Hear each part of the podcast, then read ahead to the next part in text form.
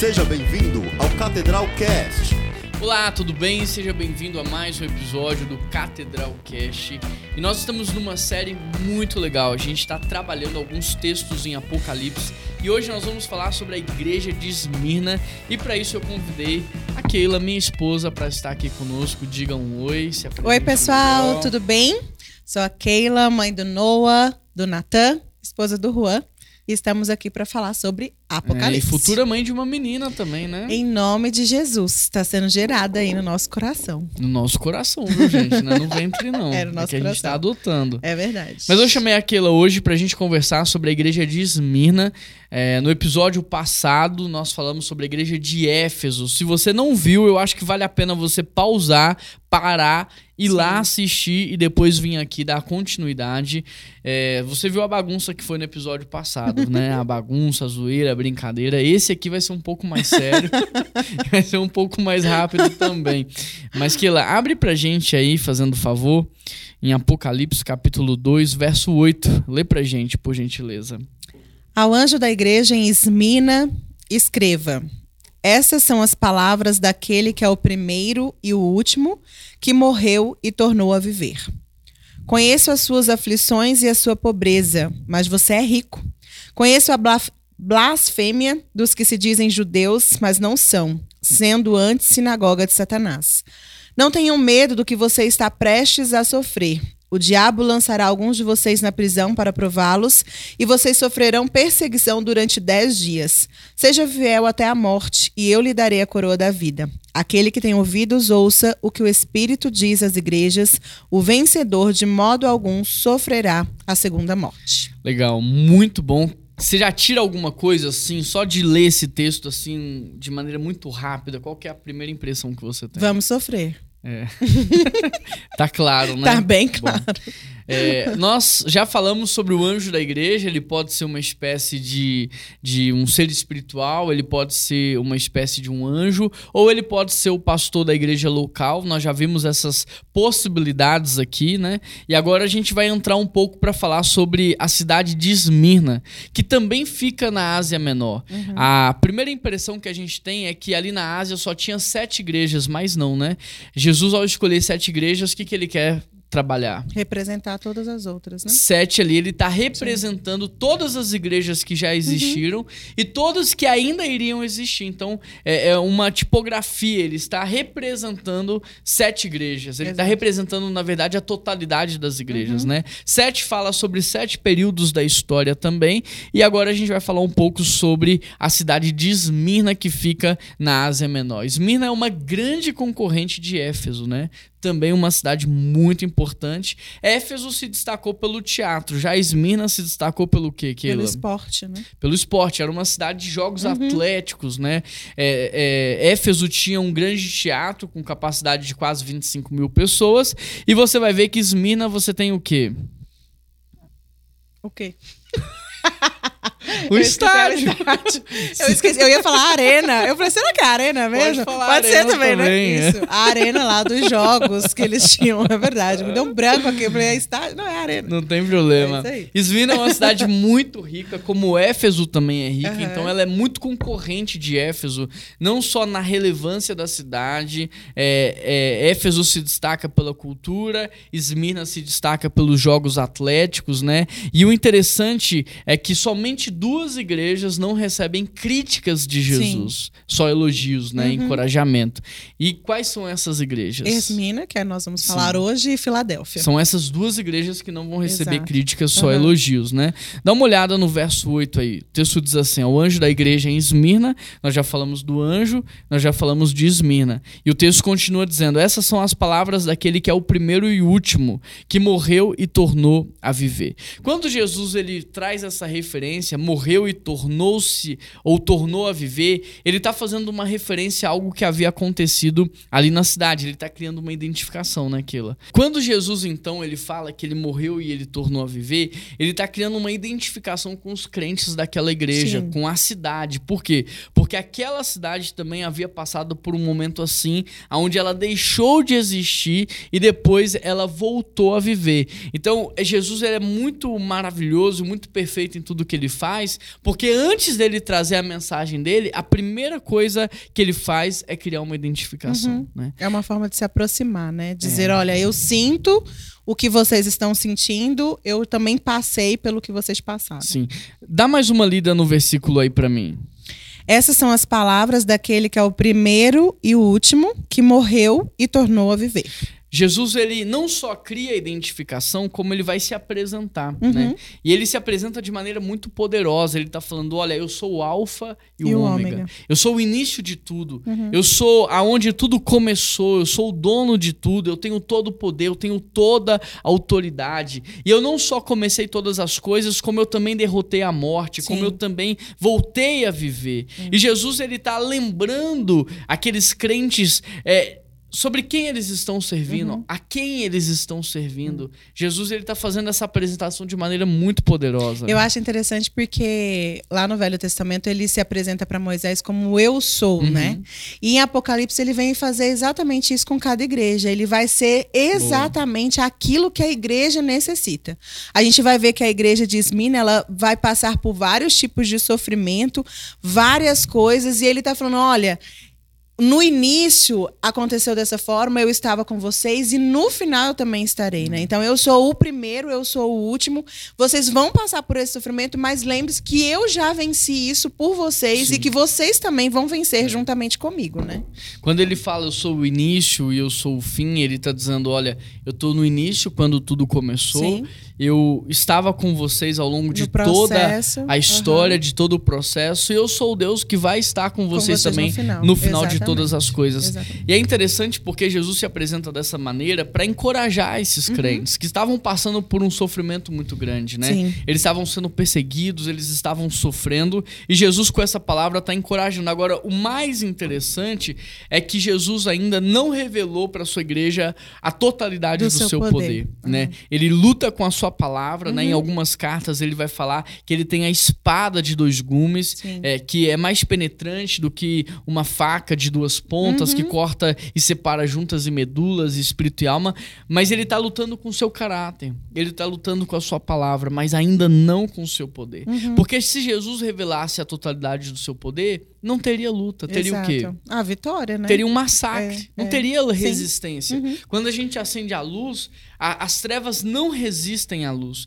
Quando a gente acende a luz, imediatamente as trevas vão embora. Então, se Jesus estivesse neste exato momento lutando com o seu poder, não Uhum. teria luta, teria um massacre. Mas chegará o tempo em que, Que o poder de. Deus, o poder de É, Cristo será ser revelado. revelado. E é sobre isso que a gente tem que estar fundamentado. Uhum, Para que a gente consiga passar pelas lutas e as provações. E essa é a intenção de Jesus ao se apresentar dessa maneira: encorajar. Potencializar a igreja em relação àquilo que eles ainda vão viver. Né? Olha o verso 9, por gentileza. Conheço as suas. Aflições e a sua pobreza, mas você é rico. Olha o contraponto aí, né? Uhum. Conheço a blasfêmia dos que se dizem judeus, mas não são, sendo antes sinagoga de Satanás. O interessante é que o elogio de Jesus fala da riqueza do povo. Só que é, eles não eram ricos, né? Uhum. É, veja o que Jesus diz: você é rico, porém a igreja de Esmirna era pobre. Aham. Né? A cidade era rica, mas a igreja era pobre. Interessante porque enquanto a cidade era rica em bens e dinheiro, a cidade igreja- era pobre em posses e dinheiro. A igreja.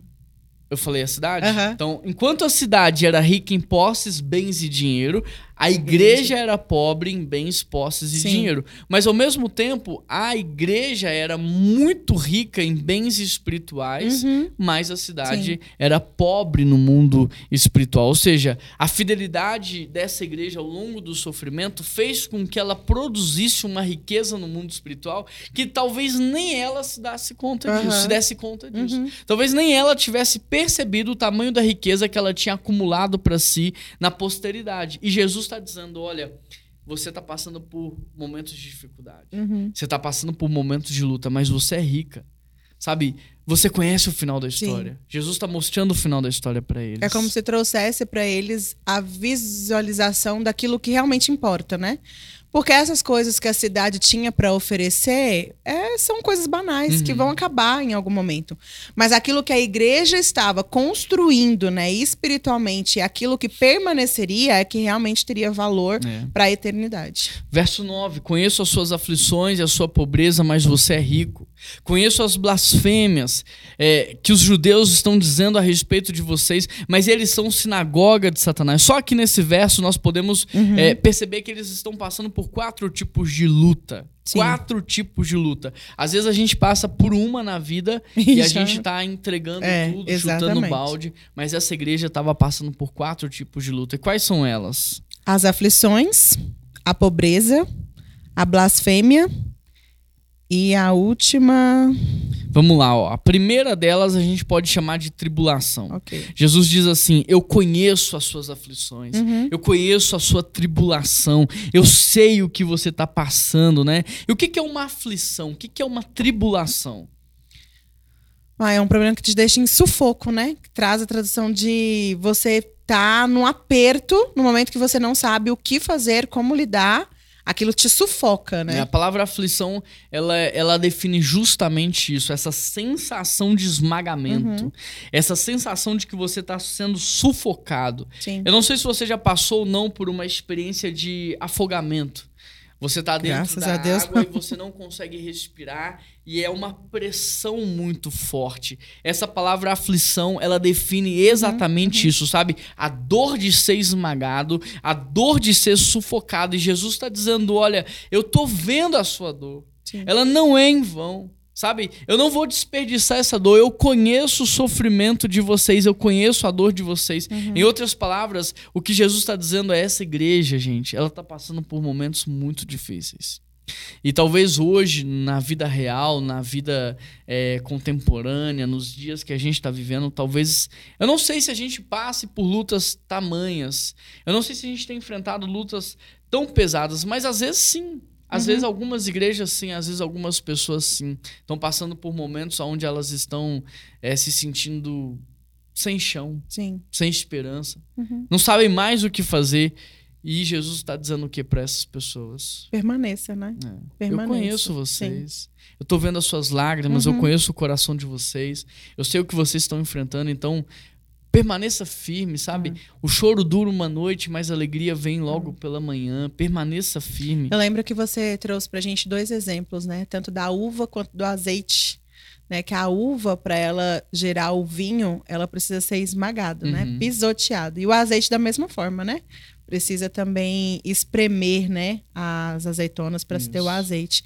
Então, é a gente ter essa perspectiva de que nós vamos sofrer, sim, nós vamos ser esmagados, vamos ter situações que vão nos sufocar ao ponto, às vezes, da gente achar que nós vamos perder a própria vida, mas ela vai trazer resultados muito abundantes, né? Que trarão legado para posteridades, para gerações e principalmente os frutos eternos, né? E é isso que acontece com essa igreja. Uhum. Né? Ela não recebe críticas, mas encorajamento, justamente porque ela foi esmagada e ela Sim. produziu um fruto. Exato. Né? Então, da mesma forma que a, a azeitona, ao ser esmagada, ela produz o azeite, e a azeitona ela se perde, ela estraga, ela Uhum. apodrece. Mas o azeite você consegue conservá-lo por muito tempo. Da mesma forma, então, que é no esmagamento da azeitona que você tira o azeite, é no esmagamento da uva que você produz o suco ou o vinho que você pode guardar por Aham, muito tempo.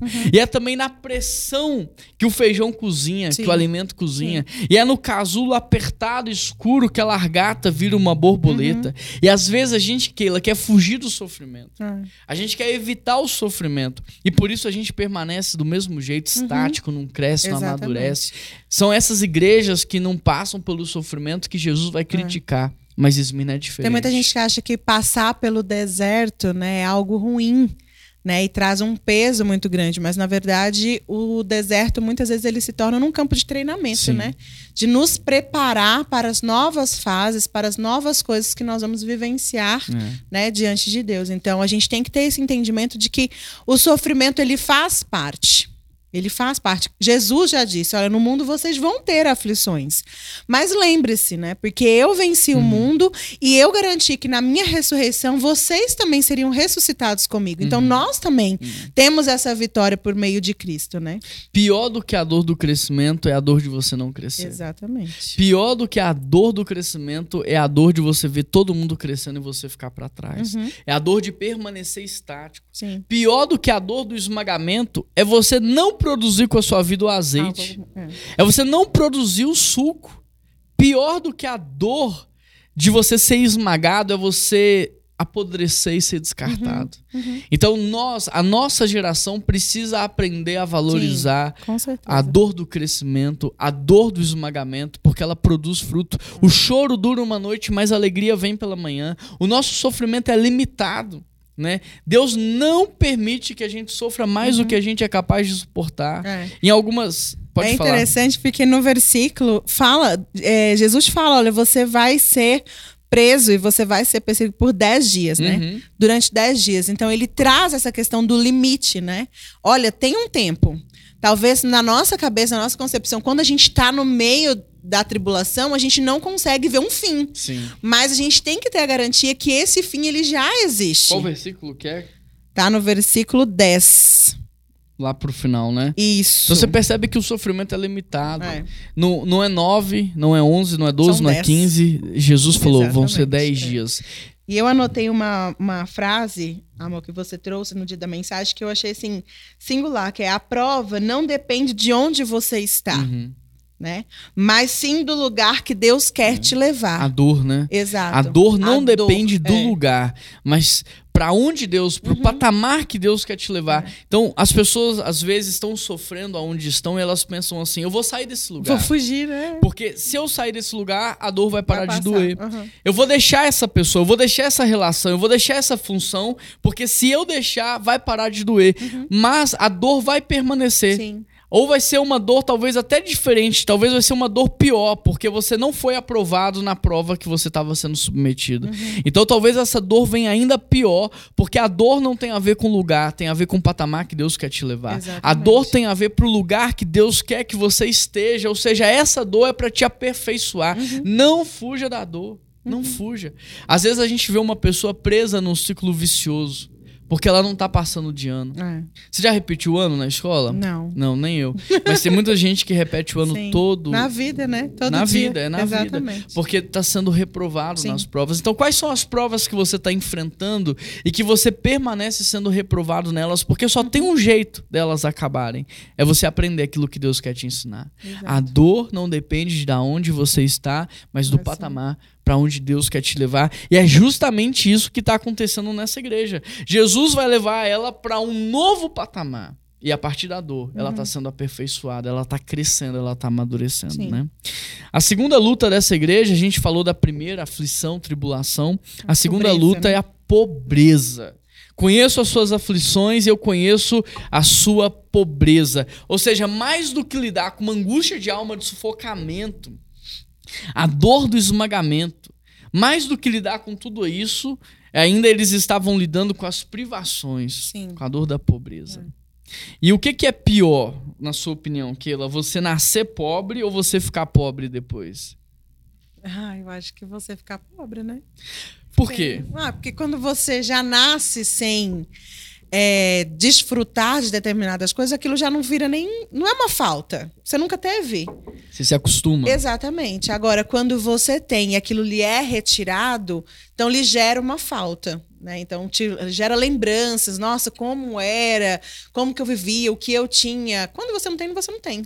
Ou seja, nascer pobre já é uma coisa ruim, Sim. Porque você não vai ter acesso, né? Talvez uma boa saúde, um bom tratamento, Uhum. uma boa educação. Mas ficar pobre depois é pior ainda, porque você tinha acesso, você estava acostumado e agora você perdeu. E por que, que eu tô fazendo essa introdução? Porque o sofrimento dessa igreja na pobreza Foi- é ainda pior porque eles não nasceram pobres. Sim. Eles ficaram pobres. Uhum. E por que, que eles ficaram pobres? Eles eram privados, né? Tinham os- o comércio lá da cidade de Esmina, era como se fossem os nossos sindicatos aí, que eles gerenciavam todo o comércio. Então, eles tinham ali um grupo que se auxiliavam mutuamente, propagavam o trabalho, só que eles também tinham. É, como é que eu vou falar? Rituais, né? Contradizentes à palavra do Senhor. Então, pode falar. Não, é que. O que, que acontecia ali? É, era uma cidade onde tinha uma perseguição muito grande. Uhum. E aí, quando eles aceitavam a Jesus, é, imediatamente eram confiscados os seus bens, os seus pertences, é, o seu dinheiro. Eles eram subtraídos na, na maneira como eles faziam seus negócios. Então, eles imediatamente após a conversão perdiam tudo. Você consegue imaginar é, o, a dor que é da noite pro dia você perder a sua casa, você perder tudo que você conquistou, você talvez não ter para onde ir. Era exatamente isso que estava acontecendo. E é interessante porque aqui no Brasil, quando alguém se converte, quando alguém aceita Jesus, é, a vida parece que só melhora. Né? E ainda assim, muitas pessoas não se convertem. Sim, não querem, né? Ainda assim, muitas pessoas não querem, mas aqui não. Aqui, aceitar Jesus custava muito. E mesmo assim as pessoas estavam aceitando Jesus. E a gente vê isso de forma bem distante, né? Às vezes a gente fica atento só aos países é, que há essa perseguição mais explícita e que as pessoas que aceitam Jesus têm que sair da sua cidade, porque a própria família, né, pode condená-las à morte e sacrificá-las e tal. E às vezes a gente não consegue compreender a gravidade disso por não vivenciarmos, né? E aí a gente leva uma vida relaxada com Cristo, né? Porque como a gente não está sofrendo na prática, a gente acaba vivendo de forma que, ah, então a gente pode relativizar algumas coisas, a gente não leva a seriedade do evangelho e de uma nova conduta com Cristo, né? Então isso é muito sério. Quando a gente leva a sério, nos custa, Sim. né? E a gente precisa saber que vai nos custar, ou seja, praticar a palavra vai fazer com que alguns negócios eu não Tem que participe. abrir mão, né? Uhum. Vai fazer que com algumas pessoas eu não me assente mais. E a questão é, eu tô disposto a perder, Uhum. entre aspas, né? Eu tô disposto a sacrificar, entre aspas, essa igreja estava, né? E por isso a segunda luta dela era a pobreza. pobreza. A terceira luta dessa igreja tinha a ver com a difamação. O que, que o texto diz? Eu conheço as suas aflições, eu conheço a sua pobreza, e eu conheço a difamação que os judeus têm feito em relação a Uhum. vocês. Jesus nos mostra aqui que Satanás ele estava usando as pessoas que eram talvez as mais próximas, Sim. as Os de dentro, né? as- os de dentro, Uhum. né, para difamar a igreja, para acabar com a reputação da igreja. E o quanto que isso não é verdade hoje, né? Quanto que Satanás não tem usado as pessoas para difamar a igreja hoje? Uhum. Jesus nos mostra aqui que Satanás estava usando os judeus para difamar a própria igreja, Uhum. né? E o quanto que isso não acontece hoje? Satanás está usando pastores, está usando líderes, está usando os próprios cristãos para falar que a igreja não é importante, que a Sim. igreja não é social. Eu acho que depois da pandemia isso piorou um pouco mais, né? Porque as pessoas é, perderam o significado do que é cultuar para assistir um culto, né? Uhum. Então a igreja para muitos perdeu seu sentido, porque eles não tinham o sentido verdadeiro, né? Que ser igreja é ser corpo, é estar na comunidade, é vir transbordar uns sobre os outros. E, e aí se levantaram também várias pessoas, a internet. Ela é muito útil, mas às vezes ela pode também ser um grande problema se a gente não souber usar. E aí essas pessoas começaram a trazer então coisas dizendo contrárias à igreja, de que a igreja não é necessária, né? De que você não precisa disso. E são difamações que a gente tem à igreja, mas a gente também tem as difamações que a gente acontece com a gente mesmo, né? Pessoas que se levantam também para falar contra as nossas vidas, a nossa postura, o nosso, a, a nossa maneira de viver. Então essas difamações mesmo acontecem hoje nos nossos dias. is. Se você observar, a estratégia de Satanás é a mesma, não mudou, né? Só que, infelizmente, os cristãos, por não conhecerem a palavra, eles não levados. entendem Uhum. as estratégias de Satanás. E eles acham que não, que eles têm razão, é, que eles estão sendo coerentes com a ciência, que eles estão sendo coerentes com o momento de vida em que a igreja está passando, é, que estão sendo mais é, seguros no seu proceder, mas não percebem a sutileza da ação de Satanás. Sim. Satanás. Então, conhecer a Bíblia nos alerta para tudo o que está acontecendo e nos faz ter uma atitude contrária, porque o que Satanás quer é fechar, é acabar, É, é, que a gente é- é- vai se envolver. então né? nós vamos nos Sim, envolver ainda mais, exatamente. então nós vamos fazer ainda mais. Então nós estamos no caminho certo. Uhum. E é isso que Jesus está dizendo: olha, eu tô vendo o que está acontecendo, mas não se assuste, nem se preocupem. Eles não são a minha igreja, Uhum. eles são a sinagoga de Satanás. Ou seja, com qual igreja nós eh, participamos hoje? A igreja de Jesus? Sim. Ou ele está olhando pra gente e falando, não, vocês são da igreja de Satanás? Porque muitas vezes a gente está se apropriando, né, das verdades que estão sendo ditas, verdades não, né, das mentiras que estão sendo ditas, e a gente às vezes se associa muito mais à cultura do mundo do que à cultura de Cristo, Uhum. né? Então a gente precisa criar esse alerta mesmo para identificar essas ferramentas que Satanás tem usado, as pessoas que ele tem usado, né, para a gente começar a questionar e ter a convicção daquilo que nós cremos, daquilo que a palavra do Senhor diz, daquilo que Jesus está fazendo e daquilo que ele deseja, né? E não aquilo que os outros estão dizendo que é certo ou que é errado e tal. Então, Aí Jesus fala assim: olha, não tenha medo do que você está prestes a sofrer. Então, diante de todo esse sofrimento, de tudo que a igreja que ela já estava tá sofrendo, passando, né? né? Exato. Jesus vai falar assim: olha, vai piorar um pouco mais, mas não tenha medo. Né? Será que isso não diz muito sobre o, o nosso tempo na Terra aqui Sim. hoje? Porque nós passamos por uma pandemia, Uhum. depois vieram guerras, agora a gente vê a pandemia aquecendo outra vez, agora a gente vê uma nova doença é, assolando as pessoas. Eu acho que não só nesses aspectos, né, amor? Eu acho que assim, a gente tem visto uma decadência moral do ser humano como um todo, né? Eu acho que ah, eu não tenho muito, né? Eu tenho 36 anos de vida, mas eu nunca vi tantas pessoas assim, um matando o outro por atrocidades, coisas abomináveis que a gente nem concebia antes, de um pai matar um filho recém-nascido, sem motivo, sem justificativa. Então, assim, é, não é só essa questão do externo, mas do interno também. Uhum. Como que o ser humano está se tornando tão é, banal com relação à própria vida, né? Então eu acho que é isso. Falou assim: olha, gente, tá ruim, a tendência é ainda piorar, mas há uma esperança, né? Há uma restauração que eu vou promover também no tempo certo. Mas não é certa. agora. Ele Sim. diz assim: olha. Vai ter é, um tempo. não né? tenham medo do que vocês estão prestes a sofrer. Uhum. O diabo vai lançar alguns de vocês, ou seja, não é a igreja toda, São não são todos, Sim. mas alguns de vocês vão para prisão. Alguns de vocês vão ser provados. Uhum. Vocês vão sofrer perseguição durante 10 dias. Mas seja fiel até a morte eu lhes eu darei darei a coroa da vida.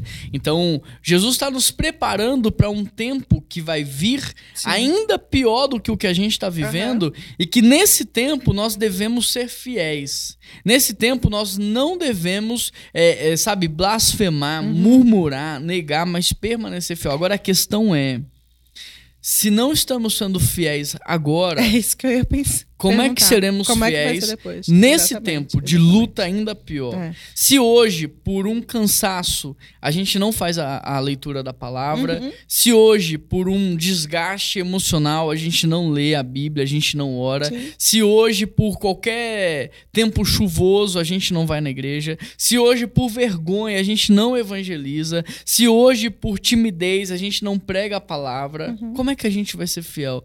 Num tempo onde a gente vai ser perseguido, vai ser preso, vai É. ser torturado, corre o risco de ser morto. Sim. Como é que a gente vai ser fiel?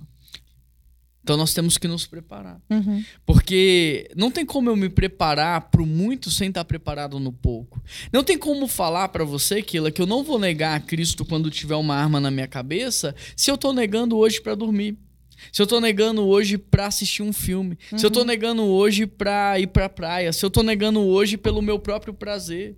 Não tem como eu falar que você é fiel num tempo onde vão cortar o meu pescoço ou eu nego a Cristo, se hoje eu não evangelizo por timidez. Sim. Então eu preciso aprender a ser fiel no pouco, É. para que eu também seja fiel. É uma mudança de mente e de postura, né? Uhum. Hoje. Hoje eu preciso mudar a minha mente, ter a concepção daquilo que nós estamos vivenciando e uma mudança de postura, porque se essa é uma realidade, não adianta eu ficar me escondendo. Eu tenho que assumir um posicionamento, né?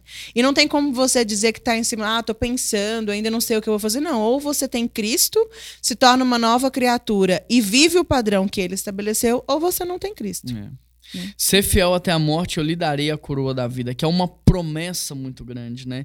E o que vai nos sustentar neste ser fiel até a morte é a ideia daquilo que está por vir. Uhum. É a ideia daquilo que Jesus está nos prometendo aqui, a coroa da vida. Ou seja, aqui na terra, eles vão tirar tudo de você. Sim. Eles vão tirar seus bens, eles vão tirar sua saúde, eles vão tirar os seus pertences, eles vão tirar sua coroa, a sua dignidade. Mas eu vou te dar a coroa da vida, né? Amém. Aqueles É. que têm ouvidos, ouçam o que o Espírito diz à igreja, porque o Espírito está preparando a igreja para isso. E tem gente que não está sendo preparada, não está tendo a oportunidade de ser é, esmagada hoje e, e amadurecer. Tem gente que, por não estar atento, não está percebendo o que Deus está fazendo. Ou seja, se ele não perceber, ele não vai se esticar em ser fiel no pouco e ele não vai ser fiel no muito sofrimento quando ele vier. Mas o que o texto diz é: o vencedor, de modo algum, sofrerá a segunda morte. Não é todo mundo, Uhum. não é a igreja toda. É o vencedor. É o vencedor. E Sim. quem é o vencedor? É aquele que foi fiel a vida inteira. Uhum. É aquele que não negou a Cristo. É aquele que não negociou a verdade. Sim. É aquele que permaneceu o tempo todo, sabe? No tempo de bonança e no tempo da privação. Uhum. No tempo da luta e no tempo da alegria. Ele foi fiel no muito ou no pouco. Ele permaneceu. Esse vai receber a coroa da vida. E este não vai passar pela segunda morte. Verdade. O que mais você tem pra comentar aí? Não, eu acho que é, a gente tem que trazer também a ideia da, dos benefícios né, que a perseguição traz também, né? Para nós internamente, de abrir mão. Eu acho que é a gente se assemelhar a Jesus, né? Jesus, ele veio, ele sofreu, e quando a gente está sofrendo, a gente se assemelha a ele na questão de que o sofrimento não é só com relação a mim, o sofrimento é com relação a tudo, é o evangelho que está sendo pre pregado. Então, quando eu abro mão da minha vontade, quando eu me tiro do centro, quando eu abro mão da idolatria, eu consigo colocar Jesus Cristo como centro e a minha dor, o meu sofrimento, não vai revelar a minha glória, mas vai revelar a glória de Cristo. Vai revelar do porquê. Porque quando você vê uma pessoa sofrendo, você fala assim: não, essa pessoa é louca. Não, mas essa pessoa tem alguma coisa diferenciada. Por que, que ela está passando por isso tudo e está enfrentando isso dessa maneira? Então você não se resume à pessoa, você resume ao que ela tem. E aí a gente tem a possibilidade de não trazer o nosso nome, mas de trazer o nome de Cristo, de evidenciar então o nosso precursor, a nossa esperança, que é o Senhor, né? Então ter essa essa diligência de eu tenho a consciência de que eu vou sofrer e eu não vou sofrer não é por mim, é pelo outro. Por quê? Porque a gente não está aqui para se salvar, a gente está para salvar o outro. Então esse romper com a idolatria, esse vencer a si mesmo hoje, eu acho que é uma das maiores lutas que nós temos, É. né, para vencer. Eu quero terminar com uma história de dois, duas pessoas que estavam voltando para sua nação, né? Um, um rapaz, um senhor de idade que já havia servido a vida inteira no exército do seu país e um missionário. Os dois estão no mesmo porto voltando para casa. Um serviu a sua nação, o outro serviu a Deus a vida inteira. O que serviu a sua nação é recebido no porto do seu país com uma grande festa. Mas o que serviu a Deus foi recebido na sua nação com uma apatia, porque enquanto tinha muitas pessoas aguardando pelo outro, o que serviu a Deus não tinha ninguém esperando por ele. Enquanto havia fogos, havia festa para aquele que serviu a nação, para o outro não tinha nada. E o missionário, ah, vendo aquilo tudo, ele fala para Deus: Poxa, Deus, o que está acontecendo aqui? Deus fala para ele: Olha, um voltou para casa, o outro ainda não. Ainda não. Esse voltou para casa e ele foi recebido com festa. Mas você, independente da nação em que você está, você ainda não chegou na sua casa, porque a sua casa não é aí. Uhum. Mas quando você for para sua casa, você vai receber a coroa da vida. Quando você for para sua casa, você vai ser recebido com a festa Sim. que lhe é devida. Então nós precisamos suportar o sofrimento sabendo que se ainda não tem um final feliz é porque não chegou o Que final da chegou ao história. final. Porque o final da nossa história é um final de vitória. Amém. O final da nossa história é um final de festa. O final da nossa história é um final de festa, de paraíso, de alegria, de bonança. Uhum. Esse é o final da nossa história. Então, o tempo em que nós estamos aqui é um tempo, sim, de passarmos por lutas, perseguições, tribulações, mas precisamos nos fortalecer para sermos, como o texto diz, o vencedor e não passar pela segunda morte e receber dele a, A coroa, da da vida. vida. Essa é a promessa que Jesus tem para você. Eu sei que talvez não tá fácil e realmente não tá. Eu sei que talvez pode piorar. E realmente a Bíblia diz que a luta e a tribulação vem para todos, ela vem para o justo e ela vem para o ímpio. Tudo bem. Até aqui tudo bem, não há nenhuma novidade. A questão é tem de bom ânimo. A questão é Jesus está contigo. A questão é Jesus não vai te desamparar. A questão é Jesus está com você nos piores momentos da sua vida e ele está te sustentando. Por isso não blasfeme, não reclame, sabe? Não murmure. Passe por tudo isso dando glória a Deus, por quê? Porque nós conhecemos o final da história, nós sabemos o final da história, nós sabemos aquilo que nos espera e que em nome de Jesus você possa permanecer fiel até o fim. Amém, Keila? Amém. Se você está no Spotify, se inscreva aqui no nosso canal, compartilhe esse episódio nos seus grupos. E se você estiver no YouTube, deixe um like aqui nesse vídeo, se inscreva no nosso canal e também compartilhe. Dessa maneira você vai abençoar muitas pessoas com conteúdo relevante. Hoje nós falamos sobre a igreja de Esmirna. Nos acompanhe até o final dessa série. Tenho certeza que você vai ser muito abençoado. Keila, muito obrigado pela sua presença. A todos, muito obrigado. Que Deus abençoe vocês e até a próxima. Tchau, tchau.